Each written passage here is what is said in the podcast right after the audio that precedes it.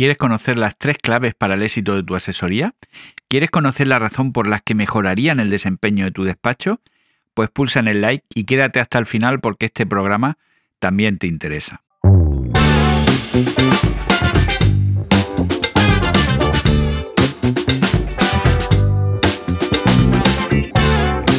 Te doy la bienvenida a Diario Asesor, el podcast para asesorías. Yo soy Paco Pacheco y este es un podcast sobre tecnología, productividad y todo lo relacionado con tu asesoría o despacho profesional. Este es el episodio 14 y te voy a ayudar a dar las claves para lograr el éxito en tu asesoría o despacho profesional. Y te contaré por qué es importante poner el foco en las personas, los procesos y tu cartera de servicios. Pero antes, salitel.com, programas, servicios y herramientas de productividad especializadas en asesorías y despachos profesionales.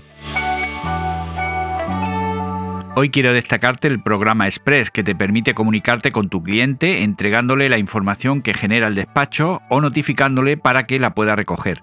Podrás notificarle por SMS o por correo electrónico o enviarle directamente el documento que necesites a través de mail o habilitando en tu web una entrada de clientes para que se identifique y la descargue.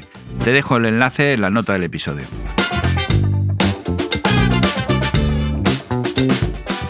Hace mucho tiempo me preguntaron, por mi larga experiencia en asesorías y despachos profesionales, cuál era la clave del éxito para que un despacho funcione.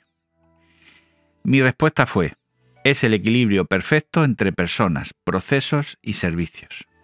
Porque no podemos descuidar ninguno de estos tres ámbitos si queremos perdurar y tener éxito. Las tres partes de este axioma son importantes y descuidar cualquiera nos hará perder dinero y clientes y se convertirá en un freno para el desarrollo del despacho. Voy a detallar cada apartado indicando la apuesta que debe realizar para poner en valor cada ámbito, porque todo eso repercutirá en un aumento de facturación y de clientes. Las personas. Siempre hay que poner el foco en las personas. Sencillamente todo funciona mejor si las personas que tienen que realizar esas tareas están bien preparadas y se encuentran en un entorno de trabajo positivo. Por eso es importante liderar e inspirar a los equipos del despacho para que el desempeño de las tareas sea armonioso y cooperativo. Debemos ayudar al que lo necesita y felicitar por los logros conseguidos. Los logros de nuestro equipo son nuestros éxitos. Apostemos por la formación, tanto legal como tecnológica, para que el trabajo que se realiza a diario no encuentre eh, los cuellos de botella o malos hábitos que hacen que el tiempo empleado en una tarea sea superior al necesario, porque nadie le ha dicho una mejor forma de hacerlo. Una máxima sería las felicitaciones en público y los cuestionamientos en privado. De esta forma mantendremos un entorno positivo que es muy muy importante porque se transmite al final al cliente y la calidad del trabajo que se realiza. En otro ámbito serían los procesos. Tenemos personas positivas y motivadas. Ahora tenemos que dotarles de herramientas que le faciliten la tarea diaria, que no tengan que repetir los procesos, como te comenté en el programa de la semana pasada, te dejo un link en, en la descripción del episodio. Si no tienes herramientas de productividad que te permitan hacer el doble del trabajo, estás perdiendo dinero. La tecnología nos tiene que permitir liberarnos el tiempo necesario para escuchar a nuestros clientes, porque lo demandan, porque necesitan esa atención. Pero también nos tiene que permitir hacer acciones de marketing. Constantemente necesitamos aumentar el número de clientes si no queremos decrecer. Necesitamos un ecosistema que enlace todos los departamentos y nos permita conectarnos con el cliente para que el flujo de información esté automatizado. ¿Para qué queremos contabilizar a mano si el cliente puede hacerle una foto a la factura o escanearla desde su empresa, por ejemplo? Ese ecosistema que tenemos nosotros ahora mismo ahorra mucho dinero a los despachos. Te dejaré los enlaces en, la nota del episodio también.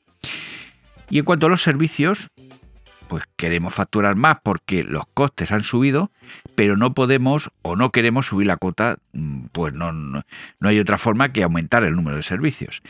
En el capítulo 4, que tenía como título Alternativas a subir la cuota al cliente final, te explicaba algunos ejemplos para este punto, pero aprovecho el programa de hoy para darte algunas pinceladas. En primer lugar, si no quieres tocar la cuota mensual, no lo aumentes con servicios adicionales mensuales. Crea servicios que sean de cuota anual y que complementen las necesidades del cliente. Por ejemplo, revisar las notificaciones de todo el año, que gracias a nuestro programa de vigilancia y supervisión de notificaciones es una tarea automática, se podría facturar de forma anual de tal forma que el cliente siga con la cuota mensual actual. Evidentemente el cliente podría supervisar esas notificaciones y se lo vamos a indicar, eh, pero seguro que al darle la opción de una cuota al año frente a entrar al buzón a diario con las sanciones que, están asociadas si no lo hace, seguro que aceptará esa, esta propuesta de servicio. Otro servicio podría ser realizar la protección de datos, que también tenemos una aplicación integrada con el resto que lo automatiza y genera pues, toda la documentación que se necesita realizar. También podemos gestionar la documentación de la prevención de riesgos laborales como complemento a la de la empresa de prevención. Tenemos también una excelente solución para ese tema. Otro servicio podría ser el envío de nóminas mediante firma electrónica o el registro de la jornada laboral a través del móvil de cada empleado.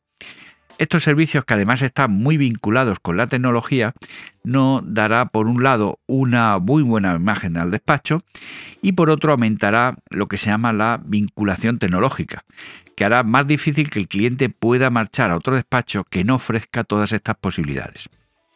Y para concluir, como hemos visto en el episodio de hoy, estas son las tres patas eh, del despacho en las que descansa el éxito y la falta de una de ellas hará más difícil conseguir los objetivos de futuro que seguro te han marcado. Y te preguntarás cuál es la cuarta pata y que es tan importante como el resto, evidentemente.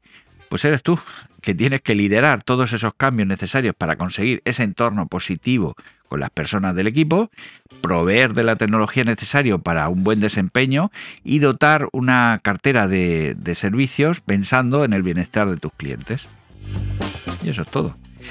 Y llegamos al final del programa de hoy, no sin antes animarte a que dejes tu comentario y valoraciones de 5 estrellas en tu programa de podcast, darle like y suscribirte y sobre todo pedirte que lo compartas en redes sociales, porque eso ayudará a seguir creando contenido interesante. Me puedes encontrar en Twitter, Telegram y YouTube como arroba saliter o en el formulario de contacto de salitel.com. Te agradezco que llegaras hasta el final y nos escuchamos en el siguiente episodio.